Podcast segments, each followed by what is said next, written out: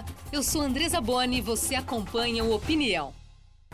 A reforma tributária discutida há décadas foi aprovada pela Câmara dos Deputados e segue para análise do Senado. Quais as mudanças em pauta? O que pode melhorar no texto? E como elas devem impactar o bolso do cidadão? Sou a favor. Ah, não sei. Depende. Sou contra. Opinião. Opinião. A gente quer cada vez mais pagar menos impostos, não pagar mais. Eu nunca vi reforma nenhuma do governo ser para favorecer o consumidor. Até agora ninguém, pelo menos não ouvi ninguém falando para que, que serve essa reforma ainda, para onde vai os tributos. Se a gente fosse investido na saúde, na educação, para que a gente tivesse um Brasil mais justo, seria realmente o ideal. Para nos ajudar a entender os principais detalhes da reforma, convidamos o economista-chefe da Warren Rena, Felipe Salto, ex-secretário da Fazenda e Planejamento do Estado de São Paulo, e o advogado tributarista Gilberto Luiz do Amaral, coordenador de estudos do IBPT, é o Instituto Brasileiro de Planejamento e Tributação. Que bom que vocês estão aqui hoje com a gente. Obrigado, é um prazer. Bom, uh, muitos embates né, agora nesse texto, sobre esse texto. Ele segue para análise do Senado. Vamos falar disso ao longo do programa. Mas, a princípio, a necessidade da reforma é indiscutível? Sim, nós vivemos num país que tem é, o sistema tributário mais complexo do mundo, ou seja, pela quantidade de tributos, quantidade de legislação e quantidade de obrigações acessórias. Então, é um momento para a gente tentar simplificar esse sistema tributário. Então, é um momento propício para essa discussão. Felipe. Eu entendo que é importante a gente buscar uma reforma tributária que leve à simplificação. Agora, é preciso ter presente que, dependendo dos caminhos que sejam escolhidos, a gente pode acabar levando a uma piora do sistema atual. Esse é o risco que precisa ser evitado e que eu acho que a gente pode discutir um pouco aqui. Bom, também parece que a necessidade é né, de uma simplificação. Começar por aí, aí entre os pontos, começando pelo IVA, então, que é essa unificação do, dos impostos. O que, que, muda na prática? O que é importante as pessoas saberem? O IVA é um imposto sobre o valor agregado. A pretensão do IVA é que se tenha uma única legislação em todos os estados, é, também com uma definição de alíquotas, bases de cálculo, de maneira mais clara do que nós temos hoje no, no ICMS, no, no ISS. Então, a pretensão é simplificar. Infelizmente, o texto não está tão simples assim, é, porque falta muita coisa a ser ainda discutido no Senado e aprimorado. Mas a intenção de uma simplificação, inclusive, está se levando para a Constituição de que o sistema tributário deverá ser regido pelo princípio da simplicidade. Então, é favorável nesse sentido. Pena que o texto não está é, é, deixando bem clara esta simplificação. Então, falando dessa simplificação, do IVA ter aí uma alíquota padrão e já há muita discussão, estudos sobre esse assunto. Qual que é a maior preocupação nesse sentido? Felipe? Como o Gilberto explicou bem, a ideia do imposto sobre valor agregado ou valor adicionado é que você tem um sistema em que o contribuinte, aquele que efetivamente recolhe os impostos, paga os impostos, tenha uma cunha fiscal menor. Então, num processo produtivo em que você vai, na indústria de transformação, produzir um determinado bem, tudo aquilo que é pago em duplicidade, para dizer de uma maneira simples, vai ser devolvido para o contribuinte. E somente o valor adicionado é que vai ser tributado de modo que, no fim do dia, o consumo final é que acaba levando à tributação. Isso no mundo ideal. O problema é que o texto que saiu da Câmara, dos deputados, saiu com uma complicação enorme, porque você tem, no artigo 9, por exemplo, da proposta de emenda à Constituição, porque trata-se de uma mudança da Constituição Federal, uma série de exceções. E essas exceções, que são nove, para redução de alíquota em até 60%, elas vão poder ser desdobradas em milhares de outras exceções por lei complementar. Quer dizer, uma legislação que virá depois para regulamentar essa nova emenda à Constituição e que vai poder tornar ainda mais complexa essa situação. Portanto, a esperança, Andresa e Gilberto, a meu ver, é que o Senado faça um trabalho que a Câmara não fez de discutir os detalhes dessas ideias gerais contra as quais ninguém vai se opor. E foram exceções abertas, digamos, para tornar uh, politicamente viável a, a, a aprovação? Isso. Isso. Veja, o parlamento é uma casa de discussões, né? quer dizer, de, de várias opiniões e tal. Então, para viabilizar a aprovação, eh, teve-se que eh, aceitar uma infinidade de exceções. O Felipe bem falou, cada exceção daquela vai redundar em mais dezenas de, de outras exceções, porque vai definir o que é o serviço de saúde, serviço de educação, serviço de segurança, transporte. Então, tudo isso para uma lei complementar. E, e, nesse sentido, poderia comprometer o resultado, o objetivo da, da reforma? É, as exceções, elas são válidas, porque nós precisamos ter, nós não temos um sistema, é, é, a economia, ela não é totalmente igual, né? Então, nós precisamos ter exceções, mas essas exceções não podem ser um número muito grande, porque, primeiro, daí não é uma simplificação do sistema tributário.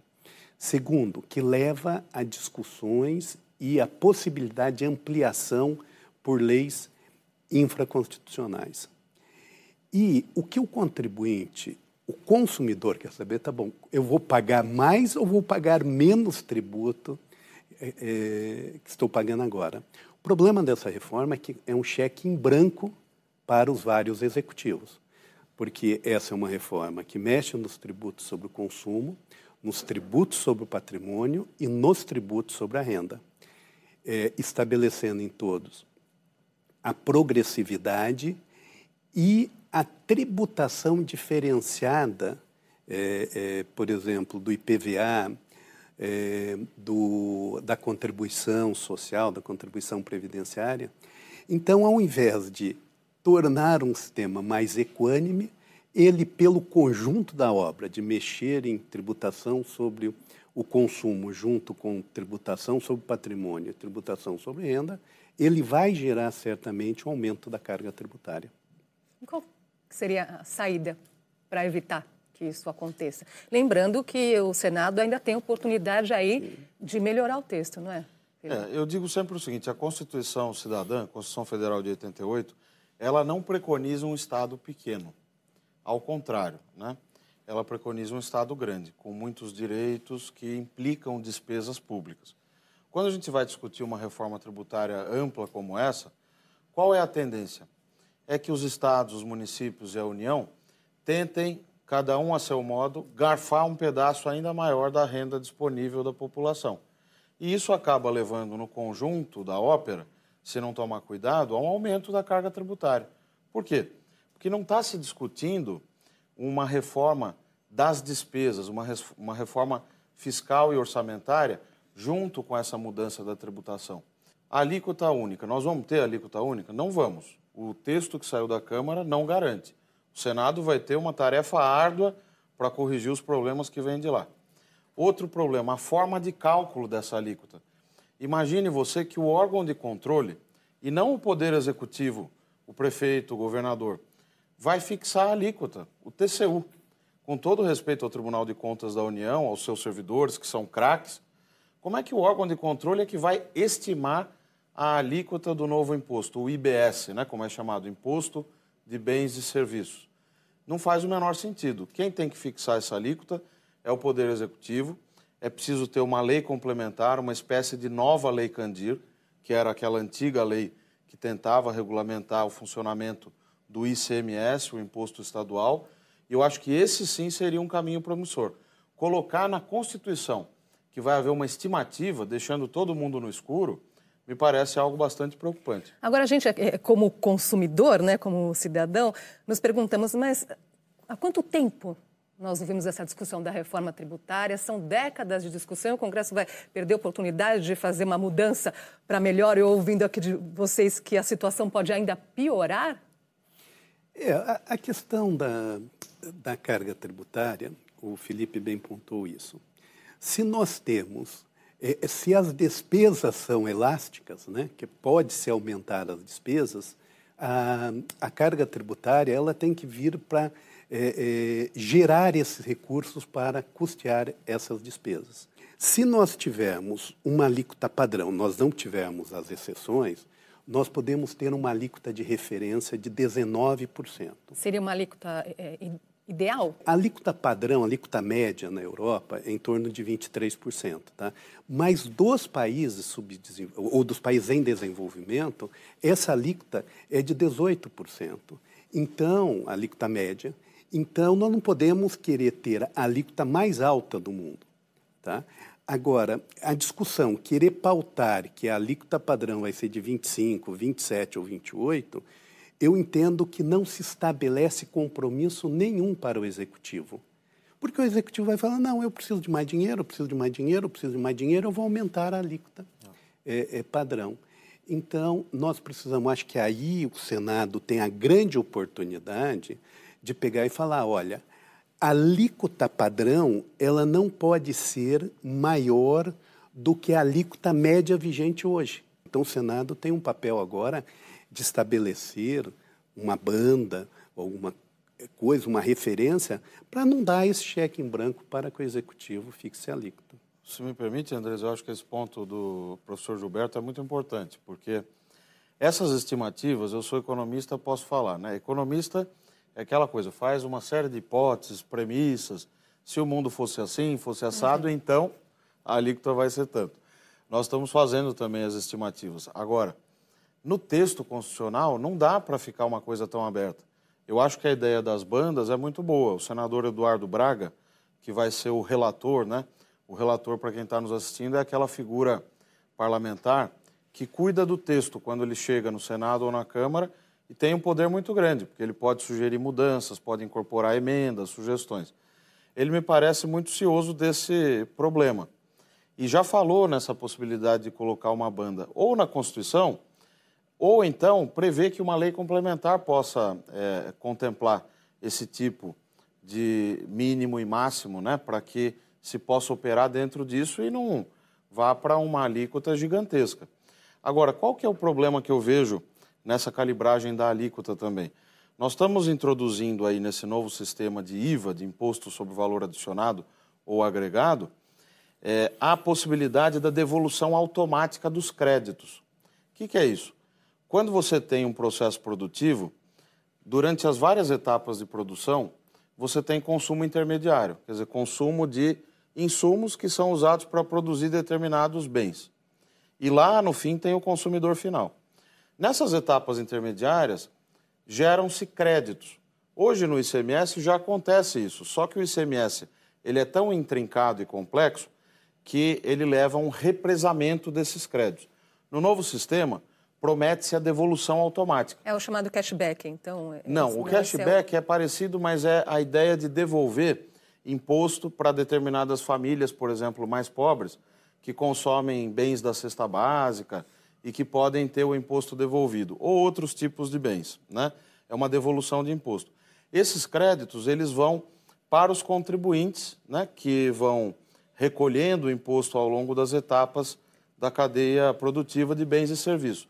O problema, Andrés, é que o Conselho Federativo que está se propondo, que a meu ver é uma estrutura e um órgão inconstitucional, ele vai garantir isso de maneira automática. Isso produz, a meu ver, um incentivo perverso. Que você vai devolver uma montanha de crédito, vai erodir a arrecadação e vai estimular, inclusive, a geração de notas fraudadas. É preciso que o Senado cuide desse problema, afinal, ele é a casa da federação. Se existe uma preocupação, uma crítica em relação à criação de um conselho federativo, qual que é a preocupação, doutor Gilberto? Bom, a questão do conselho federativo é justamente para é, regular como que vai se dar a incidência do IBS, do Imposto sobre Bens e Serviços, que vai ser um imposto que vai reunir basicamente o que nós temos hoje como ICMS mais o ISS. Então, uma, o principal interesse desse é, conselho é justamente para regulamentar aquilo é, para os estados e municípios, sem é, perder de vista que existe também a CBS, que é a Contribuição de Bens e Serviços, mas essa é federal. Ela deverá ter uma mesma legislação do IBS. Agora, qual que é a preocupação do, dessa reforma aprovada na Câmara? É o prazo de transição. prazo de transição é muito longo. Nós temos uma experiência da Constituição de 88 em que o sistema tributário ele entrou em vigor em dois anos. E correu, lógico que teve problemas, mas ele correu. Mas teve, então, é, é, quem foi eleito? Então, a Constituição de 88, nós tivemos a eleição presidencial em 89. Em 90, nós já tínhamos um, né, um, um novo Congresso, um novo presidente, já com um novo modelo tributário. Então, essa, é, essa questão do prazo de transição. É, eu complementaria, acho que o Gilberto fez um bom apanhado desses temas polêmicos, vamos chamar assim, porque o Conselho Federativo, a meu ver, ele é inconstitucional. E o problema é que você cria um órgão federativo que vai ter um poder gigantesco. Ele vai arrecadar, normatizar, regulamentar, partilhar os recursos e ainda vai pagar crédito para os contribuintes. Quer dizer, o que, que o governador do estado vai fazer? O prefeito vai fazer? Perde autonomia, então? Perde autonomia.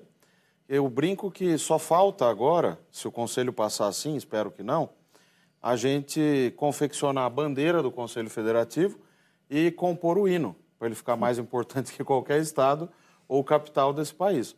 Então, isso é muito preocupante, porque é uma ingerência sobre um bolo de arrecadação. Se a gente olhar hoje o ICMS e o ISS juntos, representam cerca de 9% do PIB. É muita coisa. O nosso PIB hoje está em torno de 11 trilhões de reais. Então, esse problema do Conselho precisa ser tratado. Acho que o Senado vai entrar nisso, espero que entre. A questão da transição também me preocupa, porque qual é a grande promessa do IVA, além da simplificação? É migrar para o destino. Então, ó, todo, todo mundo agora vai ter o imposto no destino. Se São Paulo vende para o Acre, então é lá no consumidor final do Acre que esse imposto vai ser pago, certo? Mesma coisa quando ocorreu, quando ocorreu o contrário, quando aconteceu o contrário. Agora, se a transição termina só em 2032 e começa em 2029, há um risco enorme, Andresa, de você ter, lá nos idos de 2030, 31, algum gênio da raça propondo postergar. A gente se pergunta que Brasil transição. é esse que nós teremos daqui a quase 10 anos? Pois é. Você vai ter uma década convivendo com vários sistemas simultaneamente. O IBS, que já começa com uma alíquota pequenininha de 0,1% em 2026. Depois, a partir de 29, o ICMS começa a diminuir a alíquota e o ISS também, mas a razão de 10% só. Então, lá no fim de 2032, quando a gente estiver estourando o champanhe no Réveillon de 32, o ICMS ainda vai ter uma alíquota equivalente a 60% das alíquotas atuais. Todas aquelas que o professor comentava, tanto as interestaduais quanto as alíquotas chamadas modais ou internas.